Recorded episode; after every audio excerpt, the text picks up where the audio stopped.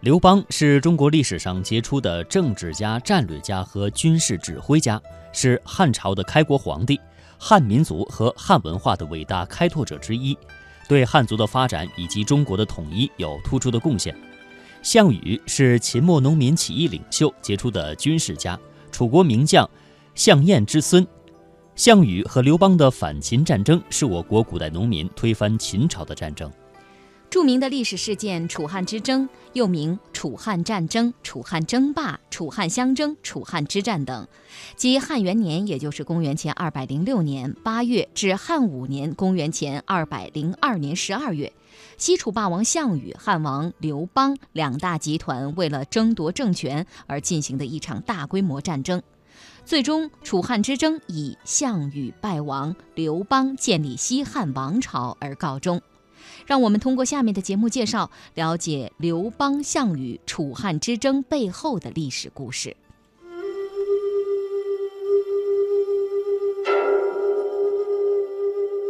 这楚地的故事，还得从遥远的从前说起。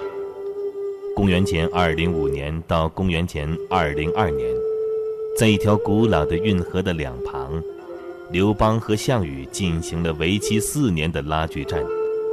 两个出身及性格迥异的人，都怀抱着同样的狂想，那就是将轰然坍塌的大秦帝国的版图纳入到自己的帝王伟业之中。在此之前，也许只是历史的巧合，又或者是命运的轮回。曾是反秦盟军主力的楚汉双方首领项羽和刘邦，连同建立了张楚政权的起义军领袖陈胜。这三个楚人后裔，不约而同地践行了当年，也就是战国末期楚国亡国时，楚南宫那句“楚虽三户，亡秦必楚”的时代名言。短命王朝大秦覆灭后不久，为了皇帝宝座，刘邦和项羽自然要翻脸，于是随即开始的楚汉战争以前所未有的惨烈残酷的方式进行着。当时，楚居东广武城，汉居西广武城，两军中间隔着古运河鸿沟流经广武山，连接黄河的广武涧相持不下，双方势均力敌，谁也无法逾越鸿沟一步。僵持不下的形势促使楚汉双方最终相约，以鸿沟为界，中分天下。鸿沟向西者为汉，鸿沟而东者为楚。从此，就有了楚河汉界的说法。这条名叫鸿沟的古运河总长近千里，基本上是北南走向，稍偏东斜。鸿沟的修筑起始于魏惠王十年，当时引了黄河水，以后又逐渐延长，贯通济水、汴水，直到汴梁东面，而后折向西南，经由通许等地。流通睢水、颍水等河流，直达淮河。当初没有人能料到，楚汉战争竟能够左右日后中国历史的走向，而这道不可逾越的鸿沟，竟然经后人的智慧演绎成了国粹智力运动项目——中国象棋。在中国象棋的棋盘中间，有一区空隙上写有“楚河汉界”的字样。这是以下棋比况历史上的楚汉战争，在广武山上，至今还保留有两座遥遥相对的古城遗址，西边那座叫汉王城，东边的叫霸王城，传说就是当年的刘邦、项羽所筑。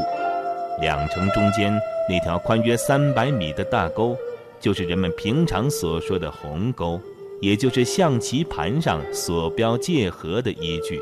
我们再进一步联系到象棋的旗帜，黑红两军隔河界相持立营，严阵以待。这一切并非来自人们的凭空想象，而是植根于那一段极为惨烈、极为震撼人心、极富理念价值以及深远影响的史实。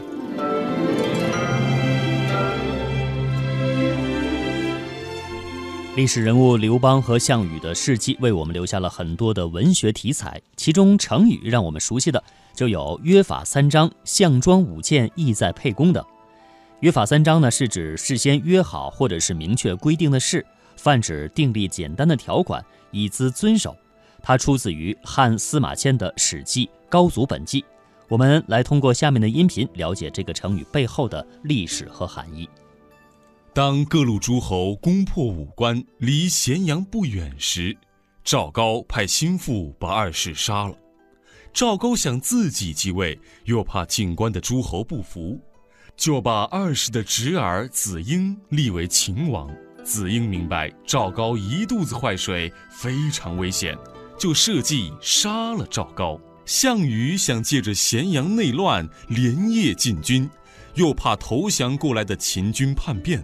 大军到了新安城南，楚军把投降的二十多万秦兵都给杀了，埋在大坑里。打这儿起，项羽的残暴出了名。公元前二零七年，刘邦进了武关，秦王子婴派了五万兵马守住瑶关。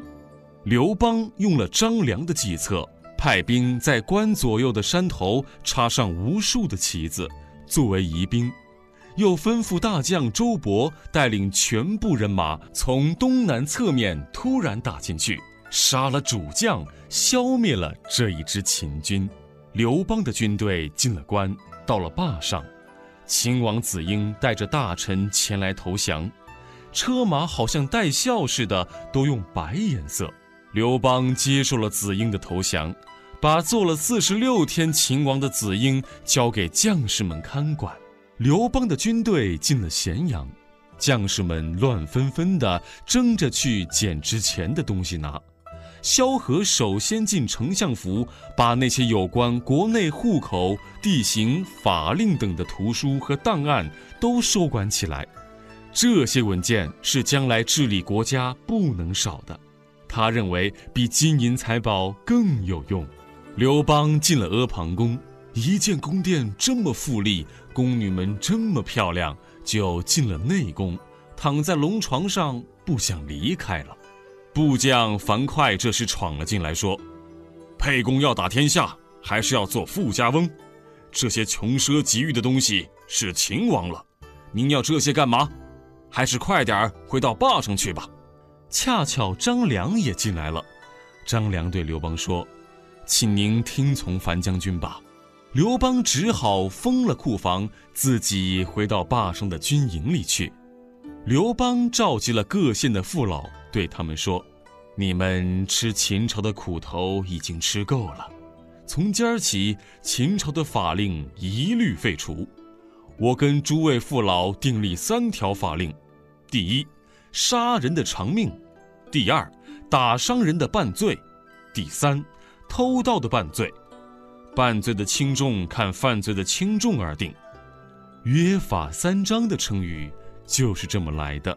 百姓们兴高采烈，纷纷拿着牛羊肉、酒和粮食来慰劳刘邦的将士。刘邦耐心地劝大伙把这些东西拿回去。他说：“粮仓里有的是粮食，父老乡亲们就不用再操心了。”打那儿起，刘邦的军队给关中的百姓留下了好印象，百姓们都希望刘邦留在关中做王，但刘邦却担心项羽也会打进关中，不肯放过自己。有一个谋士说：“将军，我们可以一面立刻派兵去守函谷关，别让诸侯的军队进来；一面招收关中的壮丁，扩大自己的军队。”这样才可以抵抗诸侯。听他这么一说，刘邦就派兵去守函谷关，不准项羽的军队进来。项羽的大军到了函谷关，刘邦的守关将士说：“沛公有令，无论哪一路军队都不准来。”项羽知道后，气得连眼珠子都凸出来了。他打进函谷关，到了新丰、鸿门，把大军驻扎下来。召集将士们商议怎么去惩罚刘邦。项庄舞剑，意在沛公，是指项庄席间舞剑，企图刺杀刘邦。比喻说话和行动的真实意图别有所指，出自《史记·项羽本纪》。今者项庄拔剑舞，其意常在沛公也。我们来通过下面的音频了解这个成语背后的历史和含义。刘邦在项羽之前进了长安，此时刘邦有兵马十万，号称二十万，驻扎在坝上。距离项羽的兵营不过四十里地，而项羽有兵马四十万，号称一百万，在鸿门扎营。听说项羽来兴师问罪了，刘邦吓得不知道该怎么办，于是他和张良求项伯去项羽那里说说情。刘邦啊，你们两个都是揭竿而起反秦的义军。其实不分什么你我，这样吧，明天一早你去跟项羽赔个不是，我再替你说说情，霸王会原谅你的。当然当然，有您在身旁，我就放心多了。第二天天刚蒙蒙亮，刘邦带着张良、樊哙、夏侯婴几个心腹和一百来个人上鸿门来了。到了营前。刘邦只带着张良一人进去见项羽，他不敢行平辈礼，赶忙趴在地上。刘邦拜见将军大人。刘邦，你有三项大罪，知道不知道？霸王啊，我刘邦只不过是沛县亭长，听了别人的话，兴兵伐秦，才投在将军您的旗下，听从将军的指挥。我是丝毫不敢冒犯将军的，还说不敢冒犯？我现在来告诉你，触犯了哪三项大罪？天下痛恨秦王，你自作主张把他给放了，这是第一；你随便更改法令，收买人心，这是第二；你拒绝诸侯，不准他们进关，这是第三。哎呦，将军啊，请您。允许我把话说完，再办我的罪。那你说说看。第一，秦王子婴前来投降，我是不敢自作主张的，只是暂时把他看管起来，等候将军您发落。那其他两条又如何呢？这第二条，秦国法令苛刻，我急于约法三章，就是为了宣扬将军您的恩德。这第三嘛。我怕盗贼未平，秦军的残余可能作乱，不能不派人守关，哪敢抗拒将军呢？嗯，听你这么一说啊，好像是有点道理。嘿嘿，将军啊，您看，您在河北作战，我在河南作战，我们同心协力，我是托将军的鸿福才先进关的，能在这儿见到将军，我是太高兴了。哪知道有人从中挑拨。叫将军生气呢？嗨，这都是你那个部下曹无伤说的。哦，嗯，既然事情已经完全搞清楚了，来来来，坐下，咱们一起喝酒。虽然项羽和项伯殷殷勤勤的劝酒，但是刘邦依然提心吊胆的不敢多喝。喝酒喝了不少时间，谋士范增见项羽还不杀刘邦。急得拿起腰带上拴着的一块玉作为暗号，再三向项羽使眼神，但是项羽就是不下手。范增只好找了个借口走到帐外，叫来了项羽的叔伯兄弟项庄。项庄啊，你过来一下。先生，您有什么吩咐？大王太厚道，你呀，赶快进去给刘邦敬酒，完了呢，就给他们舞剑。瞧个方便杀了那刘邦，要不然，咱们将来都要做他的俘虏呢。好的，先生放心吧。各位，既然咱们今天要开怀畅饮，请允许我舞个剑给沛公下酒。哈哈，一个人舞不如两个人舞，我来陪将军一起舞吧。项伯看出了项庄的名堂，他拔剑起舞的同时，一直用身子挡住刘邦。张良看到这样的情况，赶紧到了军门外，找来樊哙先生。怎么样了？我等在外面都快急死了。没时间详细解释了，现在情况十分紧急，项庄在大帐内舞剑，随时要对沛公下手啊！啊，那还不赶快去救沛公？我去。说罢，樊哙右手提着宝剑，左手抱着盾牌，直往军门冲去。卫兵们横着长戟不让他进去，樊哙拿盾牌一顶，就撞倒了两个卫兵。他们还没爬起来，樊哙已经进了中军，用剑挑起帘子，冲到里面。气得连头发都向上直竖，两只眼睛睁得连眼角都快裂开了。你是什么人？竟敢闯进中军的大帐？哦，霸王息怒，他是替沛公驾车的樊哙前来讨赏的。哈哈，好一个壮士！来人，赏他一斗好酒，一只肘子。底下的人就给樊哙一斗酒，一只生的猪肘子。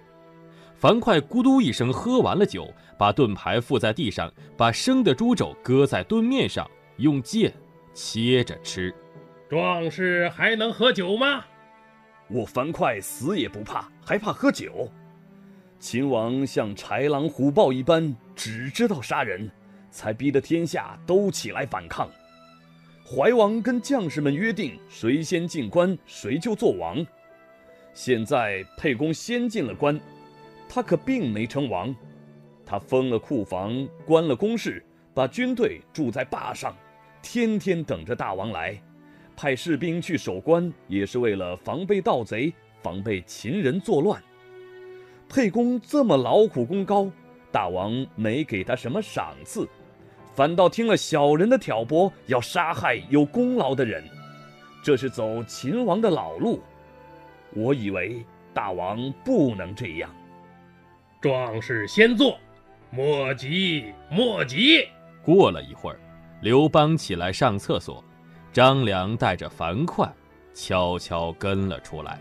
主公，我看项羽他们居心叵测，在这里待下去凶多吉少，我们还是回去吧。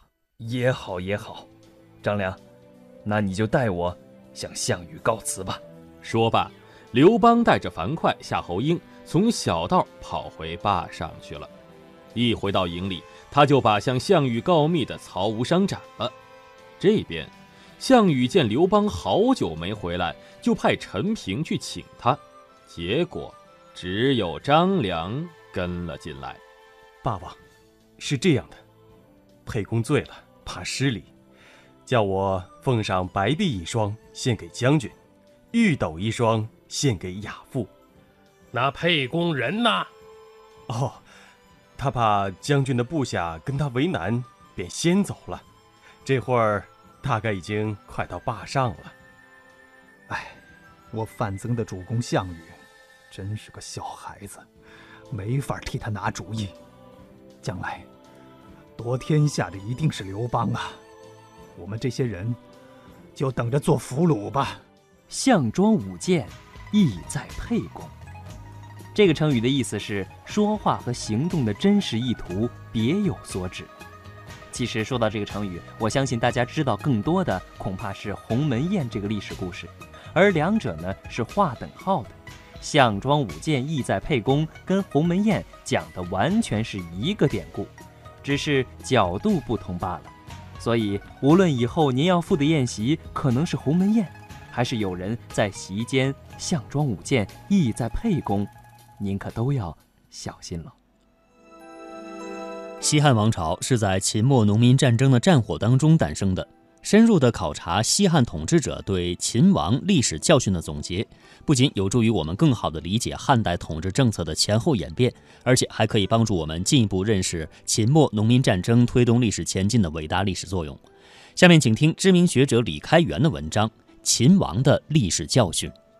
中国呀有那么句古话，大家伙都知道，叫做“盖棺定论”，讲的是一个人的功过是非，要到死后方才能做出结论。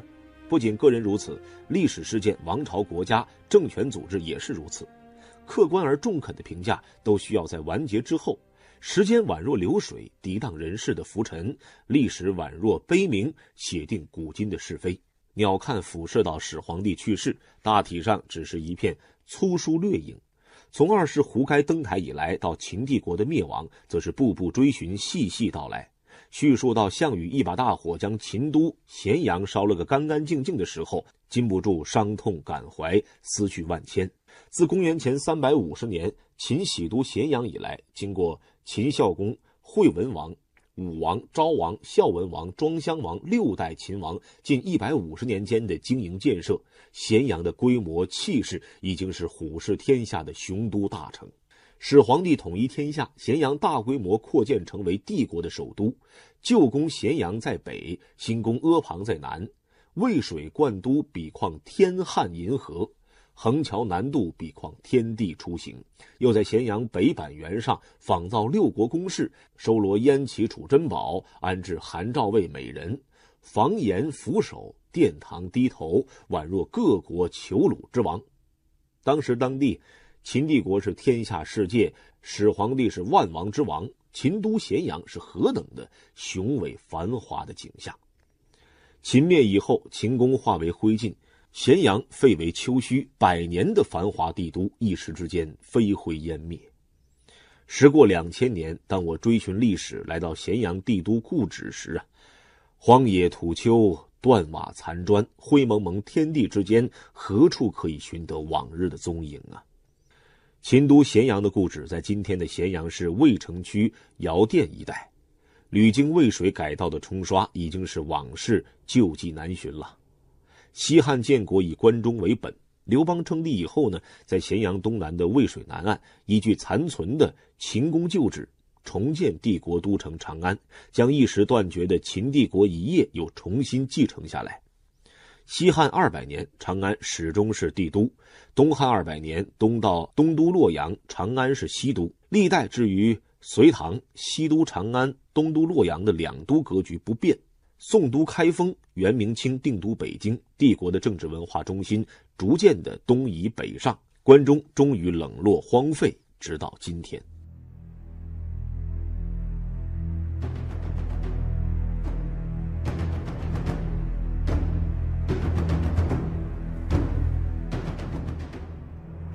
伟大的秦帝国只存在了短短的十五年，秦帝国的首都咸阳大约经过一百五十年的辉煌而突然毁灭。秦国关中形胜之地，居高临下控制中原大地的地理优势，延续一千二百余年方才自然衰落。不过呢，秦始皇所开创的皇权官僚集权体制的政治形态却延续了两千年。两千年来，秦帝国并没有死去，而是以不断改进变通的形式一直延续到今天。与此相应呢，秦帝国兴亡的历史教训，自西汉建国以来，直到今天，也不断的被总结，不断的被争论，不断的被提起。作为与大一统中国同生共死的课题，还将不断的持续下去。对秦帝国迅速灭亡的历史总结，最著名的莫过于贾谊的《过秦论》。贾谊呢是西汉初年著名的政论家，他叙述秦末风云突变的历史说：到了始皇帝继承祖上余业，挥动长鞭而驾驭海内，吞并两州而灭亡诸侯。古来至尊王侯被践踏于地，往昔纷争万国被整合统一。秦居高临下征服天下的气势，宛若摧枯拉朽，是何等的不可一世。然而呢，始皇帝猝死尸骨未寒，戍卒陈胜带领数百人砍伐树木作为武器，高举竹竿用作旗帜，天下响应宛若流云汇合，协良追随宛若雾行影从，并起于山东各地的英雄豪杰一举灭亡秦帝国。秦急剧土崩瓦解、迅速灭亡的败相，宛若枯枝败叶被狂风席卷，又是何等的惨痛凄凉！贾谊以为啊，秦帝国之所以速亡，秦始皇、秦二世和末代秦王嬴婴三位君王负有不可推卸的重大责任。三位君王的共同错误就是面对已经变化了的形势而没有改变施政的方针。他说呀，始皇帝自我满足而不听从劝谏，坚持错误而一意孤行；秦二世继承了始皇帝的方针政策不变，施政暴虐而加重祸患。到了秦王嬴婴的时候，国势微弱而无辅无援，孤立无亲而就败无方。三位秦王终身迷惑于过错而不能觉悟，终于导致秦帝国的崩溃速亡，不可不谓事在情理当中啊。贾谊呢，进而以为秦王过错的首因在于始皇帝。他说：“兼并天下的人崇尚诈计武力，安定危乱的人重视顺应平衡。攻取和守卫、开创和守城，事业不同，思路方法也不一样。然而始皇帝结束战国统一天下以后，思路没有调整，政策没有改动，思想依然停留在战国，继续用战争时期的方针政策处理建设巩固的新局面，完全是要不对症，犯了攻守失意的政策性错误。”这种施政的结果，激发国内外的种种矛盾，使秦帝国始终处于高速运转状态，民生困穷紧迫而得不到安宁，形成人心思乱、干柴遍地的危民态势。二世即位以来呢，天下人民殷殷盼望政策的变化，希望新政府能够纠正皇帝政策的偏差，减免税赋徭役，宽缓严刑峻法，使人民安居乐业。然而呢，二世啊不明察形势，不顺应民心，顽固坚持始皇帝的既定方针。骊山始皇帝陵尚未完工，又追随始皇帝顾哲巡游天下，承接始皇帝遗业，重开阿房宫工程，滥施刑法，杀宗亲，诛功臣，臣民困苦绝望，上自公卿大臣，下至庶民百姓，人人自危不安。从而陈胜揭竿而起，登高一呼，宛若火星点燃干柴，天下响应，成燎原之势，举国动乱成不可收拾的败亡态势。嬴婴即位以后，仍然没有觉悟，孤立而没有辅佐，就败而没有方策。假若嬴婴有平庸的才能，能够得到中等人才的辅助，只要能够固守关中，依据险要的地势，就能够将诸侯各国阻止在秦国本土之外。由此，秦国可以休养生息，重振国势，再创伟业。我读历代有关秦王的历史总结呀，就贴近历史、具有真知灼见而言，没有超越贾谊过秦论者。贾谊出生于汉高帝六年，就是公元前二百零一年，也就是刘邦击败项羽取得天下的第二年。